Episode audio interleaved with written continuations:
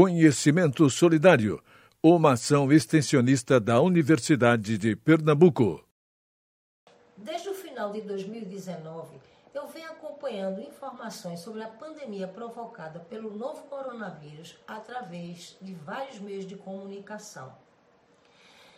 Nessas informações, observei que existem algumas palavras pouco usadas no dia a dia que me fizeram pensar. Primeiro, devem existir pessoas que podem ter dificuldades em entender os significados dessas palavras. E logo eu também pensei que essas pessoas podem não ter alguém para perguntar e tirar suas dúvidas. É sobre alguma dessas palavras que circulam na mídia que eu quero conversar com você. Meu nome é Rejane Ferreira, sou professora da Faculdade de Enfermagem Nossa Senhora das Graças da Universidade de Pernambuco. Vou fazer uma série chamada Conversando sobre Palavras Usadas na Pandemia. Serão quatro episódios curtos para que você escute no momento que preferir. Neste primeiro episódio, farei uma breve revisão do início dessa pandemia e logo explicarei algumas palavras que são ditas frequentemente durante a sua progressão. Pois então comecemos este primeiro episódio. Bem, no final de 2019 e início do corrente ano, todos os meios de comunicação informavam que na cidade de Wuhan, na China, estavam ocorrendo casos de uma pneumonia que estava provocando muitas mortes. Isso chamou a atenção e disparou um alerta geral nos serviços de saúde de lá. A Organização Mundial de Saúde foi comunicada dessa situação em 31 de dezembro de 2019. Foi também divulgado pela imprensa que essa doença era causada por um vírus que logo foi chamado de novo coronavírus. Comecemos então a conversar primeiro sobre o novo coronavírus. Para que você compreenda melhor o porquê desse nome novo coronavírus, é preciso que você saiba que existem diversos tipos de coronavírus. Os coronavírus podem provocar infecções respiratórias em seres humanos.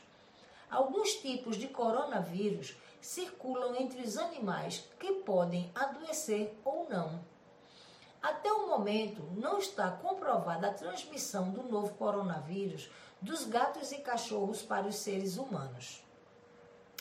Entretanto, em geral, as doenças respiratórias causadas por esses coronavírus são leves ou moderadas, semelhantes a um resfriado comum. No entanto, o que chamou a atenção lá na China foi o aumento do número de casos de uma pneumonia que causava muitas mortes. Então, os pesquisadores de lá analisaram amostras de secreções das pessoas infectadas e descobriram que o coronavírus que causava essa pneumonia era diferente dos outros já conhecidos. Por isso, o chamaram de novo coronavírus. Então, o governo chinês alertou a Organização Mundial de Saúde de que a pneumonia era provocada por um novo coronavírus. E a nova doença provocada por esse novo vírus passou a ser chamada Covid-19. Vamos adiante. Bom, você pode me perguntar por que foi dado esse nome tão estranho de Covid-19 para uma doença? Pois então eu esclareço por várias motivações, começou a circular nas redes sociais que a doença era provocada por um vírus chinês. Ao que parece, as especulações supostamente atribuíam à China a responsabilidade pela propagação do vírus. Para evitar preconceitos e discriminações, a Organização Mundial da Saúde, a OMS, considerou importante atribuir uma denominação oficial para essa doença. Desde o início de fevereiro de 2020, o nome oficial da doença causada pelo novo coronavírus é Covid-19. Vamos entender melhor o significado de Covid-19. Entender o porquê desse nome. O CO é a primeira sílaba da palavra corona. O VI é a primeira sílaba da palavra vírus. E o D é a primeira letra da palavra doença. O número 19 se refere ao ano 2019, quando a doença apareceu. Então, finalizando o esclarecimento, Covid-19 significa coronavírus doença, ou seja, doença do coronavírus. Já sabemos que a Covid-19 é uma doença causada pelo novo coronavírus e, embora muitos saibam, é importante recordar como se transmite essa doença. A transmissão ocorre de uma pessoa doente para outra, através de abraços, apertos de mão, gotículas de saliva, espirro, tosse, catarro. Mas também uma pessoa pode se infectar com objetos ou superfícies contaminadas, como por exemplo celulares, mesas, maçanetas, brinquedos, teclados de computadores, corrimão de escadas, carrinhos de supermercados, entre outros. Daí vem a importância de manter distância de no mínimo um metro e meio das pessoas, do uso de máscaras e da lavagem das mãos. Bem, estamos finalizando esse episódio e é importante que você dê uma paradinha e tente se lembrar do porquê da denominação novo coronavírus, como também é importante lembrar do que significa Covid-19. Mas mais importante ainda é saber as formas como você pode evitar se contagiar com essa doença.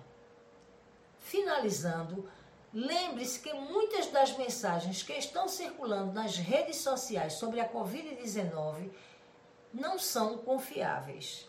Sempre tente verificar se a informação é verdadeira. Se tiver alguma dúvida, não hesite em procurar informações que venham de fontes seguras como as que são prestadas pela Organização Mundial da Saúde, Organização Pan-Americana de Saúde, secretarias de saúde dos municípios ou dos estados e pelas universidades. Todos os episódios dessa série estarão postados tanto nas mídias da Universidade de Pernambuco, como no meu canal no YouTube, que se chama O SUS Nosso de Cada Dia. Lá estarão outros colegas professores e você vai encontrar muitas informações que talvez seja de seu interesse. Fique à vontade para se inscrever e deixar as suas perguntas. Muito obrigada e até o próximo episódio da série Conversando sobre as palavras usadas na pandemia. Conhecimento Solidário uma ação extensionista da Universidade de Pernambuco.